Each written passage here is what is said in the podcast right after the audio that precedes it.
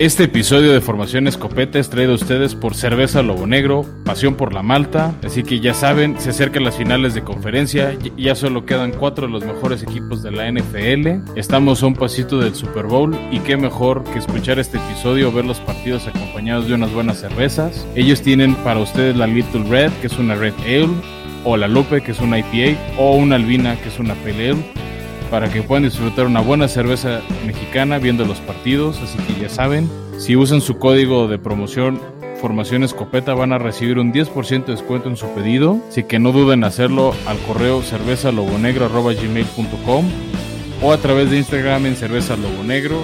Y así que ahora nos vamos al episodio para platicar de lo que vemos en la ronda divisional y lo que viene para las finales de conferencia.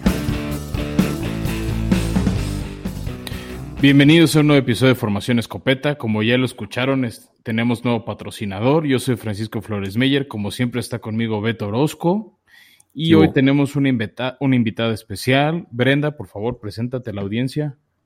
Hola, este, pues mucho gusto. Mi nombre es Brenda Pámanes. Me invitaron a este nuevo episodio de Escopeta. Pues, muchas gracias a los dos y pues a darle. entonces, bienvenida, Brendis. Bienvenida. Este, Brenda es una invitada especial porque estamos en la, en la semana de finales de conferencia, Beto, y Brenda es fan de un equipo que va a ser anfitrión de este partido, que son los Green Bay Packers. Este, era sembrado número uno, fue uno de los, de los candidatos de mucha gente. Por lo menos, no era mi candidato al Super Bowl, pero sí era mi candidato con el MVP. Bueno, este, pues si tenías un MVP probablemente es que ibas a llegar lejos. Este, así que bienvenida, Brenda. Y yo digo, Beto, que nos vayamos a los escopetazos. Venga, venga. Y bueno, Beto, antes de entrar en toda la acción de la del fin de semana pasado, del que viene, también hubo noticias de los equipos que ya están eliminados y arranquemos con la que a ti más gusto te da ganas de contar. Háblalo, Beto, dilo, dilo, dilo. A ver, a ver, a ver, a ver. Me agarraste en curva, ¿qué quieres que diga? Que tus jaguares tienen head coach.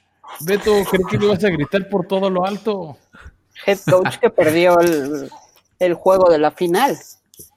Urban Meyer es el nuevo head coach de los Jaguares y vaya que sí es algo para, para festejar, pero mira, yo tengo mi cabeza ahorita en todavía la, eh, la postemporada, eh, ¿qué digo? La, ¿cómo se llaman? Los playoffs y no la postemporada, pero pues claro, ya esta es una gran noticia para los pocos fanáticos de los Jaguares y, qué coach se trajeron, ¿no? Del colegial, eh, ex coach de... Sí, retirado ya, este, estuvo en Florida y tiene campeonatos tanto en Florida como lo tiene en este... Mm, se me fue, no es Ole Miss. Oh, de veras, Beto. Ni siquiera porque es el de tu equipo. Pero bueno, este, el señor Urban Meyer, bueno, antes, o sea, recientemente había estado más bien de analista de televisión este, pero sí, como dices, fue campeón con Ohio State varias veces. Ohio. Este, estaba, Sí, claro. Este, pero sí, vamos, viene, viene con mucho renombre, es un coach bastante ganador, tiene una buena marca en tazones y bueno, creo que el tema o la posibilidad de Trevor Lawrence fue lo que lo llamó a, este, a dirigir, ¿no? Digo, eso y este unos 12 melones anuales, ¿no? No, claro, pero llevaba un rato retirado. O sea, ¿hubo, ¿hubo alguna oferta para, después de tres años de no estar dirigiendo, animarse? Allí lo que sí tienes que considerar es que nunca se sabe cómo un coach o un jugador va a reaccionar ya llegando a la NFL. Porque muchas veces pues, son muy ganadores en tazones, llegan a la NFL y se desinflan por completo. Y eso sin tomar en cuenta que eh, si Jaguars es capaz de en serio ganarle a Trevor Lawrence, a los Patriots y a Dallas. No, a ver, ¿cómo? Pero pues si ya tienen el pick número uno, ¿estás suponiendo que van a, a Lana es lana, paisa. Lana es lana. Jaguars van a ser los Jaguars. O sea, Jaguars tenía de las nóminas más altas, pero si Jerry Jones o el señor Kraft quieren a alguien, están dispuestos a meterle todo el dinero del mundo. Y ninguno de los dos equipos tiene un coreback ahorita. Pero de qué modo harían, de qué modo harían ese intercambio? Aquí en la NFL no se manejan entre, eh, entre, ¿cómo se llama? Eh, dueños con lana. O sea, se trata de simplemente draft picks o jugadores. Y pues no, creo que tengan nada mejor que ofrecer que Trevor Lawrence. no, más bien es tentar a Trevor Lawrence y que él lo quiera firmar. Ajá, o sea, él dijo que no se iba a Jets por nada y que a, Jaguars tampoco como que mucho. Nel, no, no, ha dicho nada ni siquiera de los Jets y mucho menos de los Jaguars. Todo lo. No, De, Jets, de, Jets, dijo que prefería quedarse otro año en colegial que irse. Y que Jaguars todo fue. Pero también en ese momento era porque los Jets tenían Adam Gaze y eran un desastre. Ahorita con Robert Sala, que ese es otro de los escopetazos, Beto en, Nueva York cantaron Saleluya. Este, y va a estar, o sea, va a estar interesante también, o sea, ver uno de esos nuevos head coach. Este, y sí, o sea, a ver, entiendo un poco lo que dice Brenda. A ver, no, no, no diría que ya está cerrado ni para un lado ni para el otro. Simplemente. Sí, no, no. Este, Teorías conspiratorias. si, no, porque sí ha habido jugadores que han dicho, ah, pues si me recluta tal, yo no voy a jugar. Y, por ejemplo, lo que pasó con Eli Manning y en el draft del 2004, ¿no? O sea, Eli Manning iba a ser seleccionado por los cargadores de San Diego y dijo, Nel, yo no me quiero ir ahí. Y ya hubo un trade entre ellos y los gigantes para que se fuera gigantes, que era donde él se quería ir. Sí, sí, sí. Sí, digo, ahí Archie Manning tenía a la liga en la palma de su mano, ¿no? Entonces ahí hubieron obviamente chanchullos. tienes ese talento, tienes esa proyección, como la tenía Eli, este, se puede, o sea, entiendo, o sea, entiendo lo que dice Brenda, o sea, hay historia de qué ha pasado. Sí, sí, digo, no lo descarto, pero. Pocas veces alguien no se queda en el equipo que lo draftea. Pocas veces. Claro, claro. Sí, sí, es, es muy es muy raro que suceda y lo más sonado fue el caso de Eli con Rivers, que hablando de, y ya si quieren pasamos después a otras contrataciones, pero ¿qué hay de, de Rivers que se acaba de retirar? Pues ya era, ya era hora, ya no funcionaba mucho. O sea, pese a ser menor que Drew Brees y que Tom Brady, eh, sí tuvo una buena temporada con Indianapolis, porque Indianapolis tuvo un muy, muy, muy buen equipo en general. Pero en sí, pues siempre que llegaba a playoffs, nunca la armó, nunca en ningún equipo, y nunca se me hizo un uno de esos quarterbacks que será recordado como de los mejores. No. Ahí les una yo sí difiero contigo enormemente. ¿eh? A ver, sí nunca pudo trascender al 100 en playoffs, pero llegó a las finales de campeonato. Tuvo con la Demian Tomilson una, o sea, tuvo temporadas casi MVP, pero porque la Demian era mucho mejor, fue campeón corredor. Se está retirando como el quinto coreback de más yardas lanzadas, de más pases de touchdown lanzados, de más completos. Uno de los cuates que más partidos jugó. Yo no diría que va a ser un coreback que pase la nada, más bien va a, pasar, va a ser un coreback estilo Jim Kelly, estilo Dan Marino, estilo Dan Faust, que eran muy buenos, pero nunca pudieron llegar a, ganar un Super Bowl. Para mí, ¿cuántas, ¿cuántas veces lo has dicho en este, en este programa, Fran? Winning is winning. ¿De qué te sirven los números? Para mí, Dan Marino es justamente ese caso de que era un eh, jugador que hizo todo por sus propios, obviamente no que lo hiciera a propósito, pero todo a favor de sus métricas y de sus eh, eh, de romper sus récords, pero nunca a favor del equipo. Definitivamente estaba ayuda, pero, pero hay corebacks que, la sacan con poca ayuda. No, no, no, claro, o sea, y tienes corebacks que tienen anillo de Super Bowl como Trent Dilfer o Brad Johnson, que su carrera pasó de noche, no o sea, sí es cierto, pero de ahí a decir con Brenda de no va a pasar, no trascendió, no. O sea, para ah, mí incluso Philip Rivers va a ser un coreback del Salón de la Fama, igual que Drew Brees, que es otro que al parecer se va a retirar. Sí, exacto. ¿Y tú qué dices, Brendis? ¿No llega, ¿No llega a Hall of Fame? No creo que llegue a Hall of Fame. Creo que va a ser un tanto como. O sea, sí con mucho mejores números, porque evidentemente casi la mayoría de los quarterbacks tienen mejores números que Tony Romo. Pero yo creo que es como ese tipo de quarterbacks. De esos quarterbacks que conoces pero no le llegan a los números de Dan Marino, porque Dan Marino al final del día no ganó nada, pero todos los récords los rompió en su momento. Y eso no hizo Eso no hizo Rivers. O sea, sí está entre los mejores, pero no los rompió. O sea, siempre tenía a un Brady por delante, a un Drew Brees por delante, Manning en su tiempo, un, un Rodgers. Y pues por otro lado, lo que comentan, Drew Brees, creo tengo mis dudas que se retire. Al final le queda un año de contrato y yo creo que va a intentarlo una última vez, ganar ese Super Bowl y después A mí esa mirada que dio eh, ya al antes de entrar al, eh, al, locker room, que volvió a voltear, me pareció que ella estaba llorando, eh, sabiendo su destino, que no se iba a echar para atrás. Siento que este fue un bittersweet, pero un final para esa carrera. Yo también creo que, mira, o sea, entiendo que, le queda un año. Tiene un buen equipo, o sea, Nueva Orleans lleva varios años, tres, cuatro años, siendo uno de los mejores equipos en temporada normal. O sea, en temporada regular lo está haciendo bien, pero no han podido ligar victorias en playoffs desde que llegaron a ese Super Bowl hace ya 11 años. Este, ahorita el problema para Saints es que se van a tener que deshacer de piezas. O sea, ellos estaban en un modo de ganar ahorita y no les salió. No, este, o sea, tienen, van a tener serios, serios problemas de tope salarial y no sé cómo lo van a resolver. También a Drew Brees ya tiene una oferta en la mesa para irse de analista, estilo lo que está haciendo Tony Romo en Estados Unidos. No, ya lo aceptó.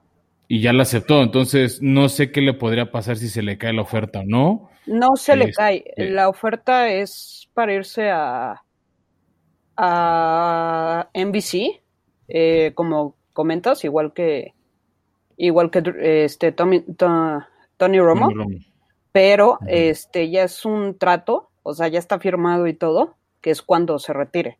En el momento en que él diga me retiro, empieza su contrato con ellos, pero ya está firmado, ya está, o sea, ya es un hecho.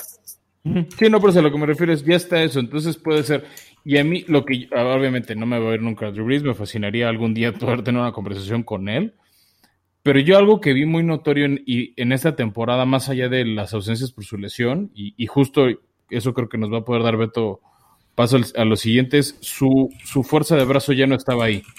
Una cosa muy similar es lo que veíamos en Philip Rivers. O sea, por años fueron dominantes, tenían pases profundos muy buenos. Creo que era parte de las cualidades de los dos que hacía explosivo los ataques aéreos que comandaban.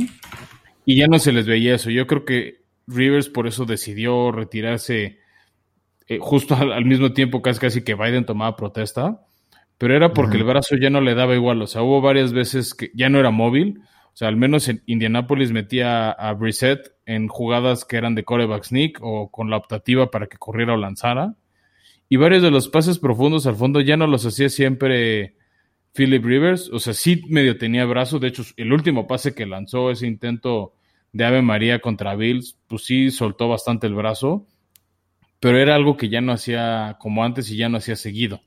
Ya era, era un jugador más inteligente, este, más cerebral, con pases más cortos. Eso sí, o sea, hay que reconocer la inteligencia. Vamos a estar compartiendo en nuestras redes sociales un tweet o dando retweet a una anécdota que contaba JJ Watt, que en algún enfrentamiento de Tejanos contra Chargers, Philip Rivers se pone en la línea y, estaba haciéndole trash talk a un defensivo de que estaba mal parado para hacer la cobertura de blitz. No, o sea, ahí está el mm. tweet de este de Jay Watt que decía y regañó un defensivo de que no estaba bien posicionado para hacer la jugada de blitz que ya la tenía estudiada. Entonces creo que eso hablaba mucho de quién era él. Era también famoso su trash talk y bueno, veamos qué pasa con la NFL porque estamos definitivamente en un cambio generacional. Bueno, también tiene un kinder que cuidar el Rivers, entonces pues es evidente que está cansado. Sí, esos fueron dos que se fueron y pues eh, vaya que van a haber jugadores que van a llamar la atención que se estén retirando, pero ninguno como estos dos. Y otros más, y hablando de cambios generacionales, pero regresando al tema de los head coaches, ya hablamos de Urban Meyer a los Jaguars, que hay de los Lions, quienes ya también eh, contrataron justamente al asistente de, de de Santos, a Dan Campbell. Pues va a estar interesante. Ahorita varias de las contrataciones son head coaches que no tuvieron mucho tiempo de coordinadores. Hay algunos casos muy exitosos como Sean McVay o Matt LeFleur ahorita con Green Bay, que tiene una marca muy buena para un head coach con tan poco tiempo. Y veamos qué pasa, ¿no? Es un contrato de seis años. Leones necesita ayuda en 80 millones de lados. Este, creo que viene de una buena escuela con Sean Payton.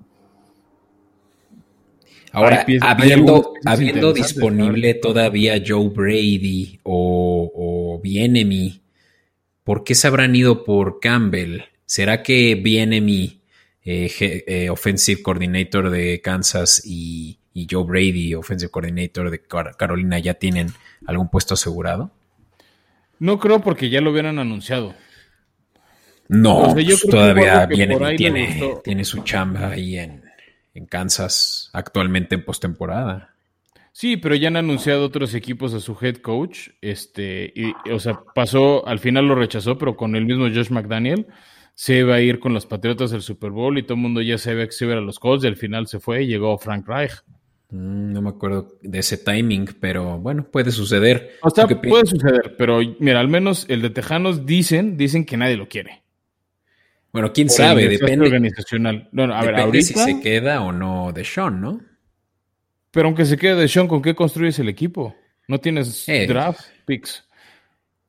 pero tú crees que viene y no se quiera quedar eh, con esa posición, con ese coach, eh, ¿qué digo? Eh, coreback, probablemente nada más estando, al que actualmente está coachando a Mahomes, que sea mejor nada más únicamente este que, que de Sean. Pues que en Kansas tiene un equipo alrededor. En, en, en, Tejanos, ¿a quién tiene? Además de Deshaun. Pues sí, no tendrían que dejar ir a varios y, y, probablemente sí la mejor solución sea eh, hacer ese trade, ¿no? Que, que, creo que es también un punto eh, del cual vamos a estar hablando mucho a lo largo de la postemporada, porque no creo que vaya a permearse pronto, pero pues que Deshaun Watson pueda que sí se vaya a otro equipo, ¿no? Pues sí, o sea, a ver qué pasa, Teo. Pero mira, ya para cerrar y podernos ir a la siguiente sección, también este Titanes se quedó sin su coordinador ofensivo, Arthur Smith, que se va como entrenador en jefe de los Atlanta Falcons. El coordinador defensivo que, este, que fue sensación de la temporada, Brandon Staley, de los Rams, aceptó irse a Los Ángeles Chargers como su head coach. Y que es otro también cambio interesante por que yo creo que la última impresión que dejó fue una impresión muy malita. Pero Chargers va a construir un muy buen equipo con Herbert de este de novato. Se le vio mucho futuro, que eh, un futuro potencial como el que puede tener Burrow, pero pues digo, fuera de su lesión, que pues ya no lo pudimos ver tanto, porque pues la cirugía, todo el rollo. Eh, de Chargers se le yo creo que puede armar un muy buen equipo. Y pues, con Green Bay sí no hizo nada, la defensiva de, de Rams, pero nada, no le llegaron nunca a Rodgers. Este, pero creo que sí puede armar algo muy bueno con Chargers. Ahora sí, que puede, puede. Pero Brandon Stanley con mente defensiva, no entiendo por qué es teniendo a ese stud eh, de rookie que tienen con Herbert, ¿por qué no se fueron por una mente ofensiva? Es que luego eso es lo que hacen ciertos equipos. Te va, o sea, y, yo creo que lo que más le faltó a Chargers fue defensiva. Y lo que están diciendo es que se va a quedar con varios miembros del staff que ya estaban, entre ellos el, el coach de corebacks que estaba ayudando a Herbert. Entonces, puede ser un buen balance. Es como Kyle Shanahan cuando llegó a San Francisco, llegó con su ofensiva, hacer su ofensiva, y confiaba, y confiaba ciegamente en, Sala para llevar la defensiva. O sea, Sean McVay lo hizo por algún tiempo con Wade Phillips en los Rams. Entonces, no está, no, no se me hace tan loco. Es igual Matt LaFleur lo está haciendo con, con los Packers. Matt LaFleur se mete de lleno a la ofensiva, eso es lo que más lo que más está operando y confía en sus coordinadores y sus entrenadores defensivos. Sí. ¿No? Entonces, creo que es un nuevo esquema de hacer las cosas y no es un estilo como Bill Belichick o Andy Reid que están encima de todo porque tienen tantos años, tanta experiencia, tanto colmillo que pueden llevarlo todo. Sí, son buenas contrataciones. Yo no me siento tan confiado de esa última que mencionaste de, Falcons. Eh, sí lo mencionamos, ¿no? Arthur Smith y, y, bueno, tú sabrás más de él siendo fan de los Titanes. obviamente han hecho muy buen trabajo en la ofensiva, pero yo creo que es más por sus jugadores que por su mente. Eh, eh, Mira, este año no se notó tanto como el pasado, pero no justo fue su mente lo que les ayudó a Titanes a destacar el año pasado, esa creatividad ofensiva. Pues obviamente cuando tienes un talento como el de Derrick Henry que te da miedo la corrida de él, pues sí te abre las opciones a más cosas. 100%, o sea, eso es innegable. Pero este no no por, o sea, pero no por eso hay que demeritar que supo aprovechar ciertas cosas, generar play action. me acuerdo mucho el año pasado un touchdown de un pase touchdown de Derrick Henry contra los Ravens, ¿no? De que todo el mundo espera la corrida, hizo un brinquito y, soltó el pase, ¿no? Entonces creo que hizo ciertas cosas. Al final comandó la tercer mejor ofensiva en puntos de este año. Entonces, pues algo hizo bien que llamó la atención porque lo entrevistaron varios equipos al final quien lo ofertó fue, este, fueron los, fue Atlanta, ¿no? Entonces, algo han de estar diciendo bien en las entrevistas que por lo menos espejitos están vendiendo. Sí, sí. Y bueno, finalmente, ¿quiénes quedan ahí todavía buscando head coach? Philly, Tejanos. Philly y los Tejanos nada más. Nada más, ¿no? Pues se va a poner buena esa pelea por BNMI eh, y por Brady. por ahí también este, suena Fraser, el coordinador defensivo de los Bills. Ya, cierto. No, no, no, no descartes ahí una sorpresa de él. Por ahí también sonó Todd Bowles de los Bucaneros. Mm. De nuevo. Este, ajá, de nuevo, que por ahí, por ahí regrese, pero sí, Leslie Frazier de, los Bills, también por ahí, no, no suena tanto su nombre como el de Bienemit y Brady, pero sí por ahí, este, que no nos sorprenda, ¿no? Va, pues seguiremos hablando de eso en la postemporada. Por lo pronto, vamos a hablar de lo que pasó esta semana de ronda divisional. In tight coverage. ¿Cómo viste entonces a tus Packers, eh, Brendis? ¿Te, gustó ese juego contra los Rams? Pues sí, la verdad es que sí. Creo que eh, lo que más preocupaba en general en el juego contra, contra Rams, pues era, estabas enfrentando a la mejor defensiva de la liga. Y, y este, y pues ya bueno, cuando menos a mi punto de vista, Green Bay no tiene una defensiva muy sólida. Eh, contra el pase, o sea, contra el pase es muy bueno, contra la corrida es muy malo. De hecho, este, muchos de los juegos que, o sea, los juegos que perdió en sí fue porque les corrieron. Lo, lo, lo que sí es que si Rodgers no tiene el tiempo suficiente, pues nuestros corredores, si bien Davante Adams lo hace muy bien. No es, o sea, no puedes depender del todo en corredores. Necesitas tener un Rodgers con tiempo, un Rodgers que pueda hacer las cosas y la línea ofensiva, aunque no tienen a, aunque no esté el líder de la línea que es Bakhtiari, jugaron de maravilla y le dieron todo el tiempo del mundo, nunca le llegaron y eso les permitió anotar los puntos que, que anotaron. Cuando bajó el juego fue porque se relajaron, que ese ha sido un problema que han tenido toda la, toda la temporada.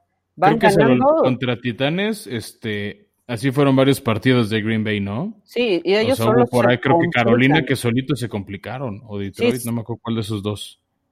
Sol, el de Carolina. O sea, van ganando fácil, como de ya, ya lo ganamos, nos vale y de repente le tienen que meter otra vez, cosa que no pueden, no van a poder darse lujo en el juego del, domingo. Pero creo que con Rams hicieron bastante bien las cosas. Eh, a lo mejor pudieron explotar un poco más al, no relajarse tanto y probar algunas cosas previas a los siguientes dos juegos. Pero me pareció bien en general el, juego de, de todos yo, coincido con Brenda de que, o sea, Green Bay jugó por nota perfecto, o sea, hizo lo que tenía que hacer. Sí, de repente se complicaron tal vez un poquito más la vida. O sea, hubo un momento que los Rams se pusieron a siete puntos, pero en general, bueno, yo al menos, no sé tú, Beto, yo no sentí que Rams fuera a pegarles y, y me decepcionó en ese sentido Rams. Hubo algunos buenos pases de Goff que no me esperaban Este, pero no sé qué tanto moralmente les pegó que Aaron Donald no estaba al 100, o sea, se le veía frustrado, se le veía desesperado, que no, no estaba al ritmo que él, que, él podía dar, o sea, no, o sea, no fue ese jugador explosivo que hemos visto muchas veces en el pasado. Pues que jugó con una costilla rota, hecho, creo.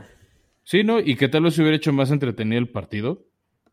Al final no fue, no, no nos tocó ver eso. Este, pero pues también hay que darle mucho, mucho mérito a, todo lo que se hizo bien Green Bay. Este, nunca pudo establecer bien la corrida Rams. Creo que renunciaron a ella muy temprano en el partido. Este, y qué desperdicio, porque eh, creo que ahí es donde estaba el, potencial daño a, los Packers, ¿no? Más tomando en cuenta que Goff viene fracturado. Sí, no, no, no. O sea, Goff, o sea, dentro de todo, para mí creo que no hizo un mal partido. Creo que les faltó un poco más de agallas o valor, que eso sí se lo quiero saltar en su momento a Kansas City.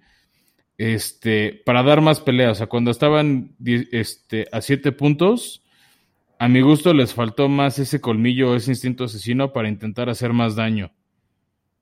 Y Green Bay, por ejemplo, ese, pase a Allen Lazar, es que al final fue lo que hicieron. O sea, cuando iban 25-18, una jugada sorpresa que, o sea, estaban otra vez fintando que, bueno, más bien, habían hecho varias jugaditas de corrida, de corrida, de corrida.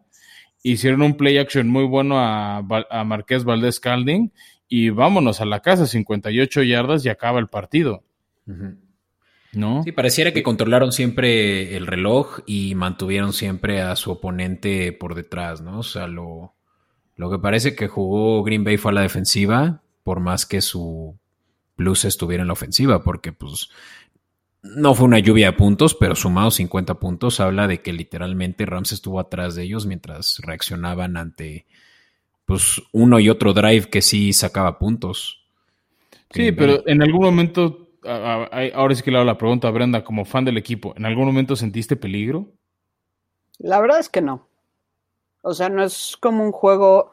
Creo que sentí, eh, en el caso de, este, de esta semana, creo que sentí más que podía Browns alcanzar a Kansas en un punto que Rams a Green Bay. Sí, de acuerdo, 100%. Y mira, ya, que lo tocó Brenda, Beto, vámonos a ese partido. ¿No? Este, el, otro sembrado número uno, que era Kansas City, recibía en su estadio a los, a los sorpresivos Cleveland Browns. Y les costó un poquito, pero al final resolvieron el partido. Uf, y a cuesta de qué, ¿no? Porque Mahomes estando. Y Mahomes estando además en protocolo de conmoción todavía al día de hoy en el que estamos grabando. Eh, Chad Heaney hizo una corrida que prácticamente le salvó el pescuezo a los Chiefs, porque sí, de verdad parecía que los Browns se les iban a emparejar. Sí, no, o sea, a ver, este, hubo varias cosas polémicas, creo que hay que decirlo, Beto, y quiero tu opinión y la de Brenda. Eh, casi al medio tiempo, un buen pase de, Baker Mayfield a Higgins. Empieza a correr a la orilla. Un golpe a mi gusto, casco a casco. Sí, fue casco. Provoca un fumble que se va por la zona touchdown y es touchback. Para mí, la regla más injusta de toda la NFL. O sea, es la regla, es pareja para todos, pero se me hace una regla muy injusta. Sí, es, es, bola suelta, ¿no? Y en ese momento ya es a cuenta de quien la agarre y el hecho de que salga del campo no tendría por qué darle el beneficio a la defensiva. Hay obviamente eh, una justificación para ello, pero se han ya hecho esfuerzos porque esa regla la cambie, ¿no? Porque por centímetros podría ser primera y gol o touchback y empezamos en la, en la yarda 20 de, y, y teniéndolo ahora la ofensiva del otro equipo. No, y aparte es que es una pierdes la posesión cuando el otro equipo nunca la recupera. Exacto, sí. No, no la recupera. O sea, literalmente sale el campo. Es una. No, no, conozco la historia de la regla, pero seguramente tuvo una justificación de una vez en la que, pues sí, se pudo malinterpretar el outcome. Pues es un similar al que a lo que pasó eh, entre Green Bay y Chicago la última semana de la temporada regular, cuando el pateador Mason Crosby despeja, eh, creo que fue la primera jugada del partido. Ah, cuando la kickoff sale. Ajá, y, y, la sacó el de el de Chicago en la yarda 1, una cosa así, y fue bola para Chicago en la 35. Mira, yo sí sé que la regla es si la patada de kickoff sale del campo sin que nadie la toque, se arranca en la yarda 40, porque por ejemplo, también le pasó a Titanes contra Green Bay en el Sunday Night. Este, Koskowski la primera patada entre el viento, la nieve, lo que tú quieras, pateó mal y el primer drive Green Bay arrancó en su yarda eh, este, en su propia yarda 40. No, pero ese es por lo menos, ok, o sea, te iba a ceder el balón porque te iba a patear de kickoff. O sea, o sea, ibas a recibir el balón simplemente cambiando en qué yarda arrancas. Para mí es un poco injusto esta regla porque eh, Cleveland ah, estaba cerca de anotar. Sí. O sea, Kansas nunca hizo nada por la bola y se la dan. Para mí esa es sobre todo la parte más injusta y luego lo otro que por ahí mucha gente en Twitter reclamaba como cierto favoritismo de los árbitros este, pues de no marcar ese golpe de casco a casco de Sorensen, porque no da ese golpe y tal vez no hay un fumble o, no sale el balón hacia adelante y se sale en la yarda uno Higgins. Que eso no pudo suceder porque estaban ya dentro de la eh, dentro de los últimos dos minutos del segundo cuarto y creo que no, pero el casco a casco no se revisa. Si no se aventa el pañuelo, no se revisa. No, no hay un bar como en el fútbol soccer y no se podía justamente lanzar el pañuelo porque estaban en la después de la pausa, ¿no? Entonces Pero no puedes lanzar el pañuelo de mira, no marcaste castigo. No, no, no, no, el favoritismo es no marcaste el castigo. Claro, se tuvo que haber marcado en el momento. O sea, el favoritismo es que el árbitro no lanzó el pañuelo cuando estaba ahí enfrente y no ve el casco a casco. Estaba viendo el balón. Si estás viendo el balón, estás viendo ahí el, casco a casco, o sea, era medio el centímetro de diferencia. Se oye. Sí. O sea, el casco a casco se oye. Del puro golpe se oye. Que independientemente de eso, sí fue dominante Kansas City. No podemos. No, eh, claro, fue mejor equipo. Es, nada más la historia, es el momento. Fue mejor equipo hasta que Mahomes sale, porque iban 19-3 y de repente se les complicó el juego terriblemente.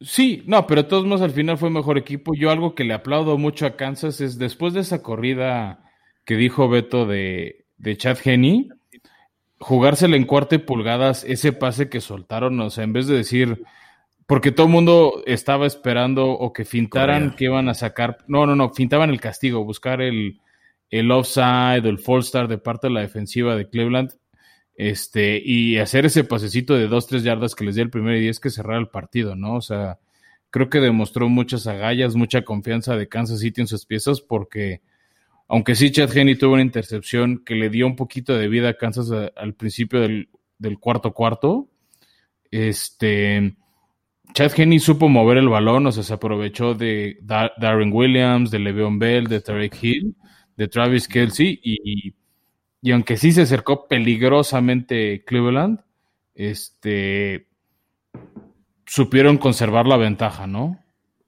Que también hay que tomar en cuenta la cantidad de, pues, no lesionados, pero digo, seis jugadores fuera por COVID. Eh, o sea, en sus últimos cuatro juegos y que se te complique, aunque sea con tu coreback suplente, eh, ya para la siguiente ronda eso sí ya complica este, las cosas para Kansas. Sí, no, definitivamente. Tomando en cuenta que Mahomes sigue en protocolo de conmoción. No, claro, definitivamente Kansas City no se ha visto tan dominante, así como lo decíamos de Green Bay, como que no han terminado de meter el acelerador al final de los partidos y le ha costado cerrar partidos. Me acuerdo mucho del partido contra Atlanta en la penúltima, antepenúltima semana de la temporada que meramente ganaron 17-14. Sí. ¿No? Este, o sea, ya, o sea, nada más porque falló un gol de campo Atlanta no se fue a tiempo extra, pero hubo partidos que empezaba dominando Kansas, me acuerdo mucho la victoria de Kansas City a Tampa Bay. Se iban, o sea, Tyreek Hill tenía como 300 yardas en el primer cuarto. O sea, los eh, eh, Mahomes y Tyreek Hill están dominando a placer a Tampa Bay. Soltaron el acelerador y al final creo que ganaron 27-24, algo así. ¿No? Entonces, este, el año pasado igual, los dos partidos de playoffs, no es más, los tres partidos de playoffs que ganaron a Tejanos, a Titanes y a San Francisco, hubo momentos que iban perdiendo, este, y se les complicaron los partidos, ¿no? Entonces, creo que este equipo de Kansas es muy bueno, pero no termina de dominar y como dices, Brenda, creo que le puede costar la final de campeonato. Sí, va a estar bueno hablar sobre ese juego, pero no, no podemos hablar de ese juego sin antes hablar de cómo los Buffalo Bills les pasaron encima a los Ravens. Eh, los Ravens no pudieron anotar, no pudieron anotar ni un touchdown. Fue un juego de defensiva 100% y, y la verdad que buen, qué bien lo hizo la defensiva de Buffalo, ¿no? Lo hizo muy bien, pero otra vez, y va la pregunta, ¿no? ¿Dónde está Lamar? ¿Dónde está? O sea, por eso yo te he dicho, Beto, que para mí Lamar está demasiado inflado. Es un súper atleta, pero para mí no es un gran coreback. O sea, es un atleta formidable. Este, pero de hecho también eso lo vi mucho en Twitter diciendo varias personas. O sea, es un, es un corredor que lo lanza bastante bien, pero al final es más corredor que coreback. Y hubo un momento del partido que parecía que las dos ofensivas eran muy predecibles. O sea, sabías que Bills iba a lanzar de alguna manera y sabías que Ravens iba a correr. Sí, y esta vez no pudo correr la mar, ¿no? O sea, tuvo 34 yardas por tierra y 162 por aire, un eh, completion percentage del 60%. O sea, no, no fue definitivamente el factor, a diferencia de cómo lo hicieron la semana anterior, ¿no? No, no, no. Pero bueno, completó el pase que no que, o sea, eh, completó un pase touchdown a la persona equivocada, ¿eh? Eso sí hay que reconocerlo. Una vez más, sí. Sí, fue un pick six, ¿no? Es un pick six de 101 yardas. A ver, sí lo digo, Beto, sigo ardido por el bailecito asqueroso que hicieron. Y ya no vi a los Ravens tan hocicones. Ellos ya pedían que les pusieran a Kansas y a la final de conferencia. Y se les olvidó que había que ganarle primero a Buffalo. Pues sí. Pero, de, eh, pero yo, yo estoy totalmente de acuerdo con contigo de, en el sentido de que no, o sea, Lamar, excelente atleta, corre, pero impresionante, pero que, que corre, aunque no le voy a, a Baltimore, me da miedo porque siento que le pueden tirar el balón tan fácil, corre con el balón como si fuera un juguete que ningún coreback corre con el balón así y se expone de más a, intercepciones por querer hacer la jugada del partido, por querer hacer la, a lo mejor pases que, que sí pueda hacer un eh, Brady, Rodgers o Breeze, y pues él no, no tiene ese, esa puntería. Es, es, yo creo de los de 25, eh, entre Mayfield, Mahomes y, él, eh, el de peor puntería. Si ustedes, eh, digamos, quisiéramos de nuevo el draft, digamos que el draft del 2018 en el cual salió Lamar, Baker, Josh Allen, por ahí también Sam Darnold y hasta Josh Rosen, ¿a quién se llevarían primero de ellos cinco? Mira, creo que Allen, y le tengo que reconocer esa capacidad y ese convencimiento personal de mejorarse. ¿No? Este, o sea, algo que se hablaba de Josh Allen es, pues corre bien, pero tiene problemas de puntería, ¿no? Y el offseason pasado se dio cuenta que eso fue su falla en el partido de playoffs contra Houston. Y lo hemos dicho, Beto, mejoró 11% su efectividad de pases completos. O sea, 11% de la NFL es muchísimo. Cuando normalmente los corebacks o no mejoran su puntería o poco a poco van perdiéndola. Él, él ha sido el, inverso y lo ha hecho muy bien. ¿No? Tuvo pases muy acertados en esta victoria contra los Ravens. Este, también creo que la mancuerna que hizo con Stephon Diggs ha sido formidable. Y creo, y creo que o sea, ese combo y por ahí de repente Cole Beasley es la razón por la que Bills está ahí. ¿No? A punto, este, a un pasito del Super Bowl con Kansas enfrente. Sí, totalmente de acuerdo, Allen. Sí. O sea, para mí pues y después Baker, ¿eh? Sí, antes que yo, que Jackson. 100%. Bueno, no estaremos diciendo lo mismo el año pasado, ¿no? O sea, sí estamos viendo un declive considerable en Jackson. Todavía la semana anterior, eh, perdón, la temporada y sigue, pasada y se sigue viendo una mejora de Baker. O sea, no lo ganaron, pero el Monday Night que contra Ravens le echaron el partido en los brazos de Baker y lo sacó. O sea, casi lo saca. O sea, claro, se ha apoyado muy bien de un juego terrestre. En ese sentido, Kevin Stefanski lo ha hecho muy bien, dándole un juego terrestre para balancear. Creo que el que no tenga a Odell Beckham pidiéndole todos los pases le ha ayudado también porque distribuye el balón. Y hubo momentos que se vio muy peligroso contra Kansas City. Dominó a placer a, Pittsburgh una semana antes. O sea, tuviendo Cleveland la opción de correr más el balón, quemar el reloj, Baker se puso a lanzar varios pases y muy buenos. Entonces, para, para mí, como coreback, también prefiero a Baker antes que a Lamar. Lamar lo que tiene es una mercadotecnia, un, algo que le cae bien a mucha gente. Yo la verdad no lo trago por sus actitudes. O sea, se me hace un cuate muy infantil, soberbio y un pésimo perdedor. O sea, yo la verdad pongo en duda que, haya estado realmente conmocionado y yo creo que más bien se rindió. Sí, sí lo veo. Y, y Josh Allen, que se fue en la posición número 7 en ese draft, se lo pudieron haber llevado, pues, los eh, Browns, que se llevaron a Mayfield, se lo pudieron haber llevado a los Jets, que se llevaron a Darnold, hasta los Giants, que fue cuando se fue Saquon Barkley. Sí, Josh Allen puede ser ese talento eh, escondido y esa gema del desierto que se llevaron los Bills. Eh, pues casi creo que ni siquiera tuvieron que bajarse en ese draft y pues lo podremos estar comparando contra Mahomes esta semana. Sí, que mira, ya para cerrar antes de ir al siguiente partido, sí, este, creo que vamos a tener un duelo de los corebacks del presente y del futuro en la americana y en la nacional el coreback, el duelo de corebacks de la experiencia. Sí. Y justo hablando de experiencia, Beto, tuvimos Breeze Brady número 3. Que de hecho, ahí te vas desde el juego pasado. Porque entre los dos entrenadores, head coaches del Rams Green Bay eran 77 años y los dos quarterbacks del juego que ahorita vamos a hablar eran 85 años. No manches. Sí, claro, es más, de hecho, entre Brady y Breeze han lanzado más de 100 millas juntos. ¿No? O sea, que es un número bestial. Sí, y, y, fue un buen juego. No sé ustedes qué les pareció, yo lo disfruté. Y, por un momento creí que sí lo ganaban los Santos, ¿eh? O sea, yo estuve escéptico, por más que metí mi dinero en, los Bucaneros, pero no lo sé, se, se fue a favor de uno solo. Sí, yo creo que de los cuatro partidos fue el más atractivo, fue el más divertido, el más parejo. O sea, al medio tiempo estaba 13-13, llegó a estar 20-20. O sea, creo que fue un partido este, muy parejo, pues eran dos equipos que se conocieron, que se estudiaron, que se enfrentaron dos veces en el año, las dos veces habían sido victorias de los Santos, una por una paliza en misericordia. Este, pero al final nos regalaron lo que esperamos, un buen partido de playoffs.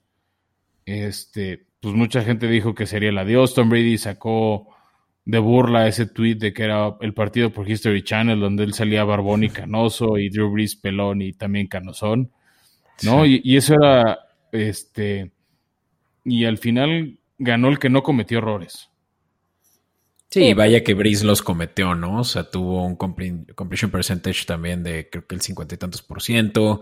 James Winston fue. Olvídate el, porcentaje de completos, tres intercepciones que fueron claves. Y un balón suelto. No, sí, o sea, Breeze no fue su mejor juego y siendo el último de su carrera, pues sí está medio sad. Pero pues eh, es que ya no se le veía esa potencia de brazo, Beto. O sea, para mí eso fue lo triste, ¿no? De que las jugadas sorpresas especiales, como ese pase de, si mal no fue 50, 58 yardas, al final lo hizo James Winston. ¿No? Hicieron ese play action, los quemaron, quemaron a la defensiva de Tampa, bueno, la única vez que la quemaron, y lanzaron ese pase bomba, ¿no? Sí, sí. Sí, pero, cámara no salió, ¿no? Esa es otra. Bueno, cámara, pues, o sea, digo, ahí, se podría argumentar un poco, no sabemos si es, eh, les, bueno, todavía de COVID, este, secuelas, eh, porque al final no, no sé si lo vi, o sea, digo, muchos lo hacen, pero nunca había visto a cámara antes de esto, y desde el juego pasado y este, de que salía a, con oxígeno. Entonces, no sé, eh, digo, sí la defensa de Tampa se vio muy superior, eh, eh, lo pararon, pero tampoco creo que haya ayudado mucho eso. Y en el caso de Breeze, pues las costillas fracturadas y el pulmón perforado. No sé, ya con tiempo de recuperación, eh, si llegara a regresar otra temporada, no sé si, si ya se le vería un poco mejor de lo que estuvo esta temporada a los dos, no, o sea, ya en, el conjunto de la ofensiva, no, no sé si podrían mejorar o si ya es un eh, algo ya definitivo, o sea, que ya Breeze ya no puede o, o si sí, sí, sí puede, pero pues fueron las lesiones. Pues según yo fue definitivo. O sea, ya, ya definió que este era su, era su último juego. Lo dijo creo que esa misma mañana. Y la manera en la que se despidió del campo creo que fue muy notorio, ¿no? No, no creo que regrese porque pues sería realmente ya un second thought, ¿no? No, y además, bueno, o sea, ya si te vas al lado de los Santos, económicamente sería un problema porque no hay espacio en el CAP. O sea, este año por la pandemia, en vez de crecer el tope salarial, se reduce. Entonces los equipos sí, van a tener que pensar fríamente quién se queda, quién se va. Y o sea, los Santos habían apostado a, ganar todo y, y, no les salió. O sea, tuvieron ahí unas derrotas que les complicó tener la siembra uno contra Green Bay, porque de hecho el desempate creo que se lo ganaban a Green Bay. Y, pero necesitaban tener más victorias que ellos y esa derrota al final del año contra Kansas pudo ser, fue la diferencia entre ellos dos. Y esa es la de Filadelfia. Tuvo un juego más Green Bay ganado que ese. O sea, pues, para, que fuera el desempate tuvo que haber perdido Green Bay una. Pero... que, al final, que al final Green Bay no perdió, o sea, acabó la temporada ganando varios partidos de manera consecutiva. Exacto. Y, los Santos no, los Santos tuvieron el control de la siembra mucho tiempo hasta esa derrota con Filadelfia de Jalen Hurst y luego creo que la siguiente semana contra Kansas City y ahí fue donde se iban a ver forzados a salir del domo. Además de que no sé el cap que tanto les afecte. Uf, les va a afectar. Estoy viendo que son el equipo con menor cap space de la liga. Yo creo que están arriba por 40 millones. Es una un número así de tonto. No, es más, 95 millones. Está cabrón. Sí, no, no, no. Lo que sí es que pues él ya tiene ese salario hasta para el año que entra. No se tendrá que renegociar porque su contrato incluye un año más. No, su contrato no. El mm. tema es que si le pagas a él ya no tienes dinero para pagarle a alguien más. Si se retira, ya este, se rescinde el contrato por retiro y ya se te libera ese presupuesto. Eso sí. Vale, pues, ¿qué les parece si continuamos y, hablamos de, del futuro? futuro que, y, yo veo por ahí unos cañonazos, escucho unos cañonazos de, los bucaneros festejando llegar al Super Bowl. No cantes victoria, Beto. Vamos, pues.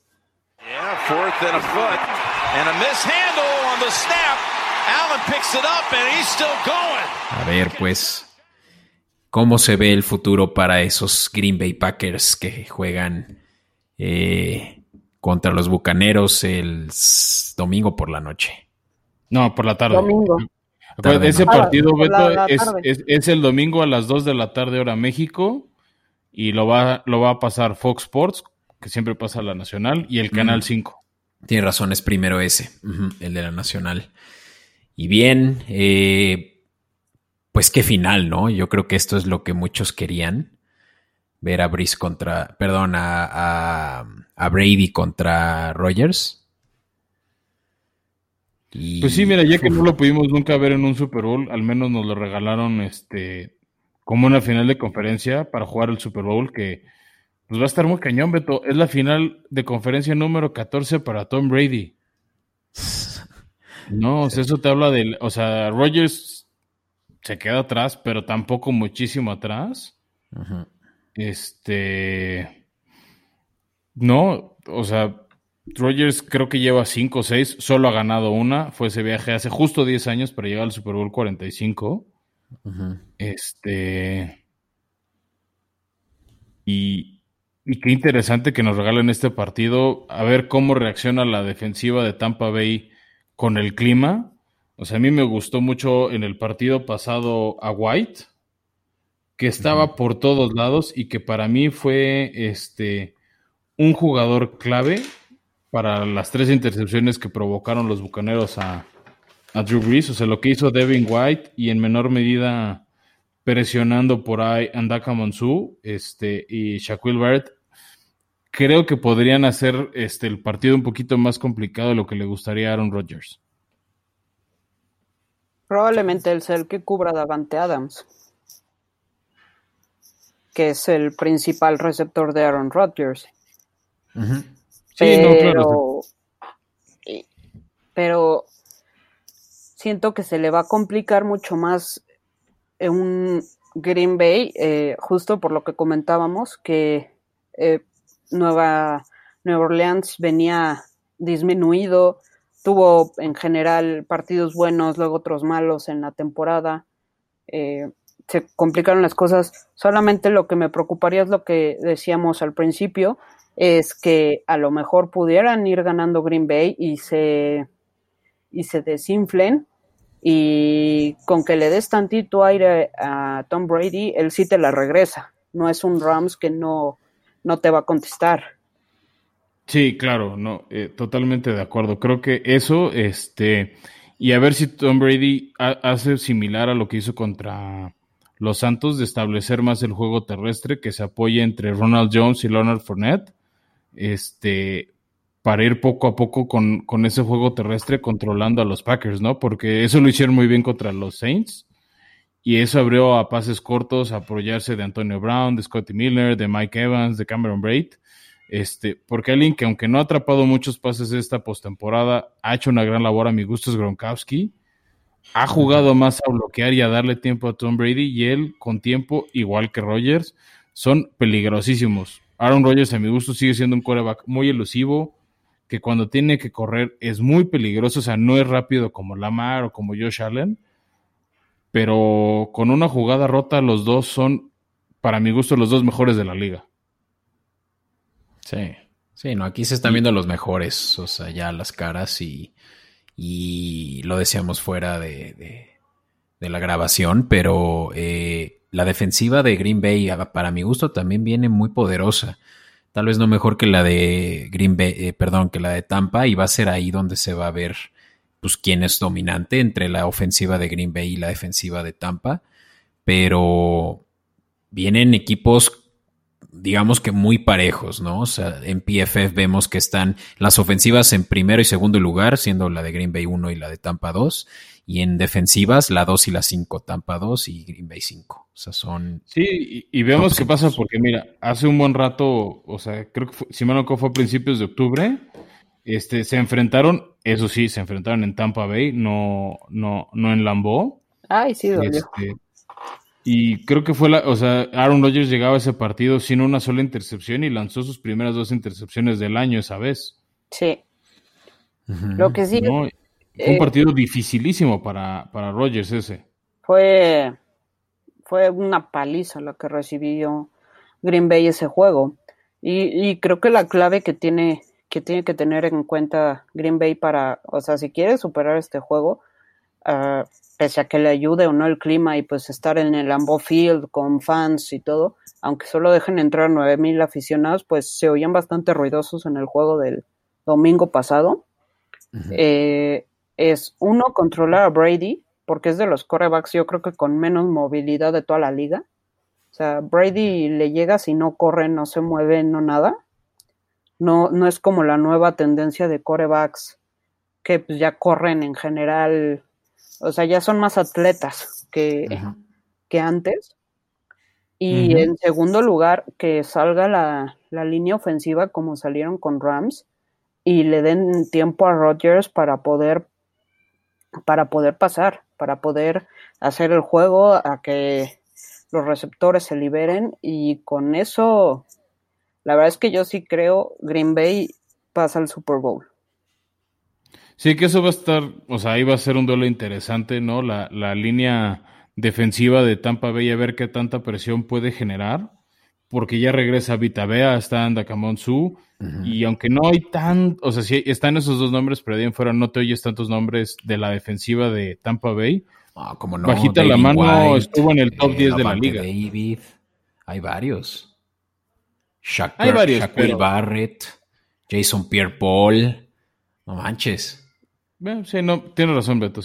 este, pues ahí está, ¿no? O sea, para mi gusto sí era mucho mejor defensiva la de los Rams. Y se las arregló Green Bay. Entonces creo que eso les puede dar confianza de que pueden resolver las cosas a su favor. Este. Pero esa defensiva de Tampa Bay creo que nos puede regalar un partido muy entretenido, muy divertido. O sea, a mí me gustan mucho esas altas de 51. Con todo y el frío. Con todo y el frío. Pues la semana pasada, con todo y el frío, Aaron Rodgers lanzó 32 puntos y nada más porque Crosby falló ahí un punto extra. La diferencia es que creo que ahora sí nieva, ¿no? Todavía no se sabe. Es muy difícil saber eso, exactamente. Pero mira, ahorita Green Bay sale favorito por tres puntos, así que si, si estás como Brenda a favor de ellos, un gol, o sea, sí creo que este partido se resuelve por un gol de campo. Y bueno, si crees en cábalas, puedes este tomar en cuenta el hecho que nunca un equipo local ha pasado al Super Bowl y ganado en su casa, entonces fuera ah, de Green Bay en el primer Super Bowl. Sí, o sea, las implicaciones que tiene tanto para Rogers como para Brady este juego son inmensas. O sea, Rogers lo estaba escuchando en Good Morning Football que pareciera que, la contra, que el que hayan seleccionado en primera ronda a eh, Love fue probablemente la mejor selección pero por lo que implicó para el que ahorita está haciendo realmente el buen trabajo, que es Rogers, el que le estuvieran ya pisando los talones y que él pues, eh, pues sintió que ya lo estaban desplazando con ese reemplazo. Eh, o sea, este juego eh, define ya también la carrera como MVP, ¿no? que también... No, no, eso, no, eso no, no influye, Beto, porque los votos de MVP se cierran en la semana 17. La mm. postemporada no influye en los votos. Bueno, independientemente de eso, no me dejarán mentir que este es el juego más importante, por lo menos de Rogers, de los últimos, de las últimas tres temporaas, en las que se ha visto mermado. Por eso, para mí Rogers fue mi candidato al MVP, le picaron la cresta. Y eso que eh, a inicios de temporada, Rogers ni siquiera pintaba como candidato, eh, o sea, en los prospectos primero se veía hasta Cam Newton. Lamar Jackson. Lamar Jackson, por supuesto, Mahomes. Eh, Dak Prescott, muchos antes que Rogers. De verdad que Rogers estaba, pero bajita la mano. Ahí. ¿quién te lo, ¿Y quién te lo dijo en agosto, Beto? Nah, pero tú. ¿Quién te, quién te dijo Aaron Rodgers MVP desde agosto? Mira, ya que te hagas voz, certificada, te voy a dar tus alabanzas. Pero no, te, llevas obviamente. Ahí está grabado el episodio, Beto. Yo lo canté. sí, lo cantaste y, y, y, sí es sorpresivo, obviamente, para muchos ver cómo Rogers de verdad tiene este eh, mojo hoy por hoy de que puede probablemente sí ganarle a Tampa, o sea, trae las de ganar, ahí yo lo digo eh, queriendo favorito, obviamente, que gane y llega al Super Bowl Tampa. Pero también del otro lado del campo vemos a Tom Brady con la motivación más grande por demostrarle a todo el mundo, y ni siquiera por demostrarle, él creo que no le tiene que mostrar nada a nadie que es el mejor de todos los tiempos, pero que en la, en la primera temporada en la que llegó un nuevo equipo, llega al Super Bowl, o sea, sería ya, o sea, no, no, no lo puedo poner. Pues con los Brocos. ¿Llegó al Super Bowl? Sí, pero lo perdió contra Seattle. Una paliza. Ah, mira. De los Seahawks. Sí, no, Brady sí, de, todos modos sería bastante. Sí, sí, sí, sin precedentes lo que los dos conseguirían con ganar este juego y llegar al Super Bowl probablemente más fuertes que los contrincantes de quienes hablaremos ahorita. Yo creo que el que gane este juego de la Nacional es el campeón del Super Bowl. También sea quien sea ¿eh? de los dos. O sea, fuera de que yo le vaya a Green Bay y sí creo que va a ganar Green Bay.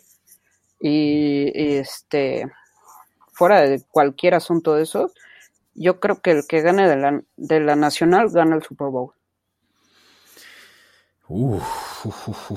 Yo todavía no me animo a decir eso, pero bueno, al menos ahorita sí se ve. A mi gusto sí están los los de la americana, pero bueno, Beto, tenemos la visita de los Bills a Kansas City.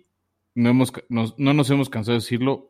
Patrick Mahomes está conmocionado y creo que eso abre las posibilidades de los Bills. Sí, Sí, la línea está solamente tres puntos eh, a favor de los Chiefs.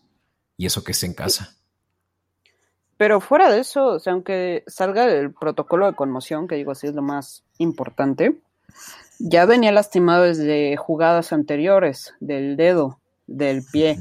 Entonces, eh, aunque juegue, yo creo que va a jugar a una menor capacidad de la que él tiene. Y eso definitivamente le da mucha, mucha posibilidad a los Bills y más tomando en cuenta que la defensiva de Kansas nunca ha sido de las mejores de la liga. Kansas, de hecho está, está debajo del promedio. Sí, Kansas gana porque tiene una ofensiva impactante, entonces compensa su recepción de puntos con anotar puntos de una manera impresionante y con tener mucho la posesión del balón, cosa que a lo mejor no pueden tener tanto si no está Mahomes al 100. O si no está Mahomes de entrada. Sí, no, o sea, el que no esté Mahomes abre la puerta. La defensiva de Kansas, estoy de acuerdo, no es de las mejores de la liga. Es una defensa que te mantiene en los partidos. O sea, es una defensiva que tampoco te pone en una posición complicada. ¿No? O sea, sí, sí les ha costado sacar los partidos a Kansas, pero al final ganaron 14 partidos en el año. ¿no? O sea, yo no fue porque se lo regalaron mandando al tercer equipo jugar contra los Chargers. Sí, no. Pero sí, definitivamente Bills, Bills les va a hacer puntos. O sea, aquí también las altas son muy altas, están en 54. Este, y Bills con Josh Allen, con Stephon Diggs, con Singletary, creo que puede hacerle bastante daño a los Bills. Y si pues Chad Honey tiene que jugar, este, para mí se inclina la balanza todavía, más a favor de Bills. Yo la verdad es que para mí Bills es mi, candidato a ganar este partido. Este, pero sí, con, con o sin Mahomes va a cambiar mucho el margen de victoria para mí. Sí, 100%. O sea, ya tenían de por sí ese hueco en los running backs. Eh, Clyde eh, Edward Seller está lesionado. Y eso ya. que ese era el pequeño talón de Aquiles de Kansas la semana pasada. Y ahora sin Mahomes, de verdad que están en serios problemas. O sea, quién sabe, puede que para cuando ya nuestros escuchas estén escuchando esto, pues ya Mahomes esté libre del protocolo. A mí me parece que sí lo van a liberar porque no se ve como un golpe tan serio. Eh, si lo ven. Es muy difícil. ¿Sabes qué pasa, Beto? Que no, o sea, no es como una lesión en la rodilla o en el talón que lo ves y ya sabes qué hacer o cómo reaccionar. O sea, lo, malo de una conmoción es que cada persona, como su relación cerebral, reacciona diferente. Y al menos después de ese golpe no se vio tan fuerte. O sea, Mahomes parecía que estaba pedo, o sea, que no se podía poner de pie. Parecía Bambi recién nacido. No podía caminar. Pero comentaban, eh, bueno, algunos analistas decían hoy que al parecer no fue una conmoción cerebral tal cual, que fue una como compresión espinal que le disminuyó el flujo. Y ah, eso te cambia totalmente el panorama respecto a una cosa a otra, cuando menos en un término médico. Entonces ahí sí tendrán que ver si hay alguna lesión, si está inflamada la espina y, y, pues a lo mejor no, no disclosure hasta que no estén totalmente seguros de si puede o no jugar porque además eh, todos sabemos que lo primero que va a hacer Buffalo eh, si juega Mahomes es ir y si lo golpear. carga, pero sacarlo del partido. Sí, sí, sí. Madre. No, y mira, eso sí también, Beto, quiero reconocer un poco de la liga que se le ha criticado mucho de no cuidar la integridad de los jugadores. O sea, en partidos divisionales, en otra época hubieran hecho que Lamar y Mahomes jugaran, ¿eh? Y que no se acordaran del partido. O sea, yo vi una entrevista a Troy Aikman el lunes que él dice que una de las finales de conferencia que ganó, este, no se acuerda del partido. Ah, ¿neta? No, o sea, Troy Aikman por eso se retiró relativamente joven, muy ganador, muy histórico, pero se retiró porque ya de las conmociones y los golpes ya no podía él. Mm. ¿No? Entonces, en otra época yo creo que los hubieran dopado, les hubieran dado a leer sales o yo qué sé, y lo regresaban a la cancha. Y ahorita con los protocolos es conmoción, vámonos. No, no, no juegas hasta estar seguro de que puedes estar bien. Entonces, sí creo que hay que reconocer un poco eso de la NFL, que ahorita ya no nos sorprende y es pues ni modo, es parte del juego. Este, y casi se lo saca a los Browns, ¿no? Y ahora a ver si, como, como dice Brenda, yo si fuera el coordinador defensivos, yo fuera Leslie Frazier, yo haría eso. Muchas, muchas presiones, poner a tu mejor esquinera a cuidar a Terry Hill, ojalá lo alcance. Y pues buscar que el partido lo resuelva Chad Henney, porque a mi gusto ahí está la opción, ahí está el, error o el, o el talón de Kansas City. Si Mahomes no está al 100, van a necesitar un juego terrestre establecido para mantener a Josh Allen en la banca. Y es lo que no es tan fuerte de la ofensiva de Kansas. Sí, no, o sea, ya el hecho de que Heaney fuera el titular ya cambia totalmente eh, la conversación. Eh, veremos cómo le va, pero pues sí, o sea, definitivamente no se espera lo mismo, ¿no? De un veterano como lo es Gini, pero pues que no tiene la misma capacidad pues para liderar esa ofensiva, por más que tuvieran a las armas que tienen, o sea, Kelsey el mejor Tyren de la liga, Hill el velocista, eh, eh, bueno, sí, el más rápido de la liga, o sea, vamos, tienen por donde le busques buenas armas, pero sin su coreback titular, fritangas. Y creo que la línea... tiene que lanzar el balón. Sí. Y de hecho ahí yo creo que la línea del 3 es mucho por la localía. El estadio de Kansas siempre ha sido un estadio muy pesado, es como el estadio de Seattle. Eh, de hecho, pues para tener el 40% que me parece ellos sí permitieron. Está altísimo, a mi gusto creo que es el más alto de la NFL. Pues se supone que a nivel nacional el gobierno dijo 40%, tú decides cuánto metes o cuánto no. Hay estadios que metieron el 10%, como es el Lambeau Field, que de hecho es un poquito más. Es el 8, ¿no? Este. Y hay estadios como este que metieron el, el 45, el 40%, que es el tope. Más de eso no podían meter. Ya dependía de cada estadio, porque si te ibas como San Francisco, que hasta los corrieron del condado porque estaban prohibidos las, hasta entrenar ahí. Es, es, es, yo creo que eso es lo que está determinando mucho la línea.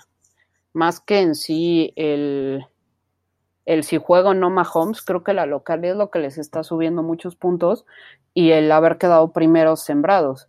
Pero para mí es superior en conjunto. Juegue o no juegue Mahomes, creo que se lo va a llevar Bills. Y creo que el Super Bowl. Wow. Green Bay, Bills. Eh, ahí ya no estamos tan parejos. Para mí el Super Bowl es Bills Bucaneros. Yo voy con los visitantes esta semana, Beto. ¿Tú? Igual que tú, y es la segunda semana consecutiva que tú y yo coincidimos, y que eso que la semana pasada la tenemos a los cuatro. Solo digo. Bueno, el de Browns y el de Green Bay estaban medio, medio fáciles. Sí, sí. Esos eran los fáciles. Bueno, sí, sí, sí. o sea, que, que, Browns iba a perder y que Green Bay iba a ganar, eh, estaba facilón. Sí, sí, estaba, estaba justamente en los. Eh, no en los que descansaron, ¿no? En los otros que ya se habían jugado también el pescuezo en la ronda de comodines, donde estaba más complicado. Y pues sí, digo, aquí en la americana pasaron los dos mejores. No es lo mismo en la nacional. Eh, Tampa pasa como quinto sembrado. Pero definitivamente Tampa yo creo que a estas alturas sí demuestra ser mejor que todos los que ya están eliminados en la nacional. Así que se viene lo mejor. Se viene lo mejor y nada más recordarle a la gente, Beto, antes de despedirnos que pues al que quiera disfrutar estos partidos de conferencia con unas cervecitas, pues están las de nuestro patrocinador, que es Cerveza Lobo Negro. Tienen una Red Ale, una IPA, una PLL para que puedan disfrutar sus partidos, ¿no? Este, y pues como están en promoción de patrocinio, eh, si por alguna razón este, no, se acuerdan bien, es bien fácil, nada más díganle formación escopeta y les van a dar un 10% de descuento en su, en su pedido. Hacen entregas a todo el país, entonces cualquier duda en cervezalobonegra.gmail.com y pueden pedirse su, su six pack para disfrutar estos partidos y ver si Beto y yo tenemos razón, que va a ser Bills contra Bucaneros o Bills contra Packers como le gustaría ver a Brenda.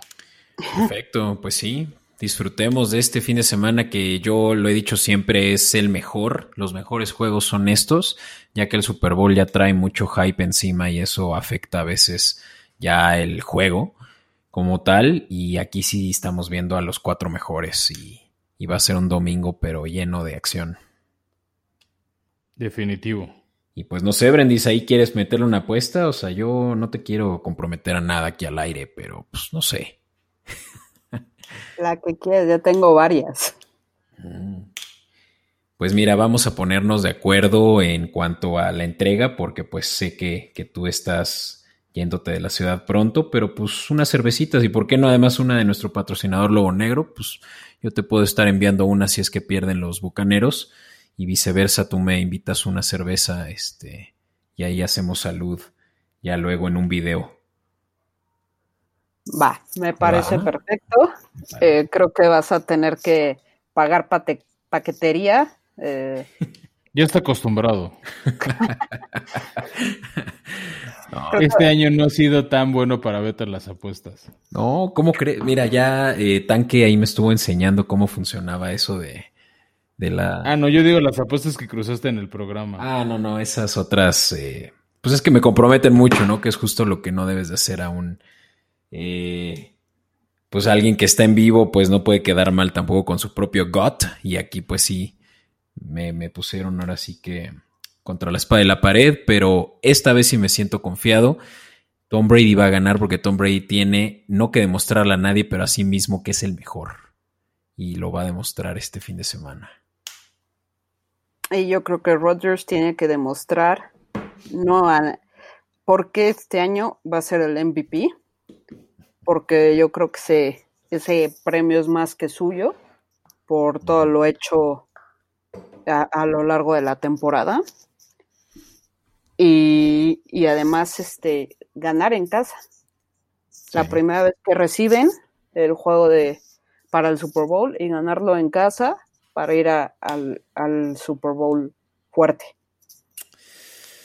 Pues ya veremos, ya lo platicaremos eh, en redes sociales. Eh, a todos los escuchas, muchas gracias por escucharnos, eh, como lo ha sido a lo largo de toda la temporada. Ya se acerca el final. La próxima semana les tendremos ya noticias sobre cuáles son nuestros planes para la postemporada. pero pues obvio, les pedimos ahora más que nunca, pues que sigan alzando la voz eh, respecto a, nuestro podcast, que lo eh, comenten, lo compartan y pues ahora que ya se vienen los mejores juegos de toda la temporada, pues que ustedes también nos digan quiénes son sus favoritos. Estamos eh, en Twitter como Escopeta Podcast y en Instagram asimismo. Y, bueno, pues ya lo saben, yo soy Beto Orozco, me encuentran como DVTO31 en Twitter y Flowers.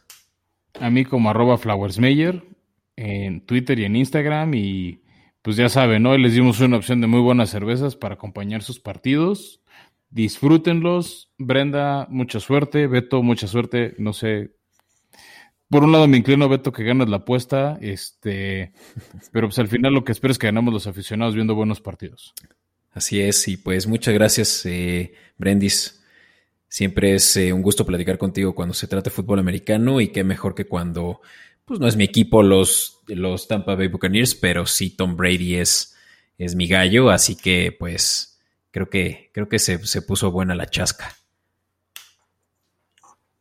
Creo, creo que sí, muchas gracias a, a los dos por, este, por invitarme. Eh, ya sabes que pues, creo que a partir de septiembre es la mejor temporada del año por el fútbol americano.